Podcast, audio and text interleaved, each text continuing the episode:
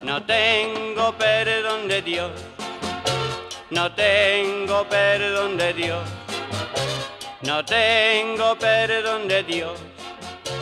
Perdóneme usted, madre mía.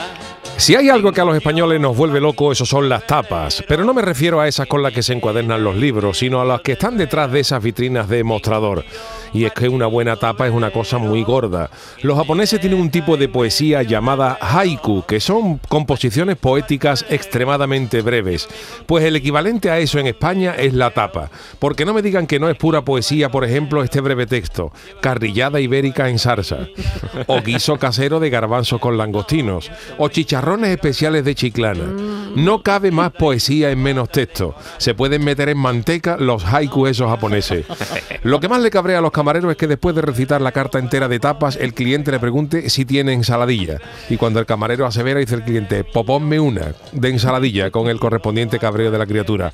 El origen de las tapas es incierto, pero parece que viene de cubrir los vasos o copas con algún tipo de alimento para que no cogieran polvo. En Andalucía tenemos una gran tradición de tapas, que en otros sitios de España, como por ejemplo en el País Vasco, se llaman pinchos, que eso tiene nombre de pulsera de heavy metal, aunque a mí me gusta más como se, se les llama aquí. En sitios como Granada, por ejemplo, es tradición que cuando uno pide una cerveza te pongan una tapa gratis, aunque yo conozco a gente que pide la tapa para que le pongan la cerveza gratis que les hace más ilusión. A mí me gustan más las tapas tradicionales, sobre todo esas de rebañar, esas que recomiendan los médicos para la rehabilitación de, de muñeca. Esas que uno deja el plato sin necesidad de que haya que pasar por el lavavajillas. Y ya puestos a elegir, también prefiero la tapa de toda la vida a la de esos locales de alta cocina donde te pueden servir tapas con un nombre así: Respingo de mero a la salsa bullasuaz con reducción de Pedro Jiménez por tres guardias civiles.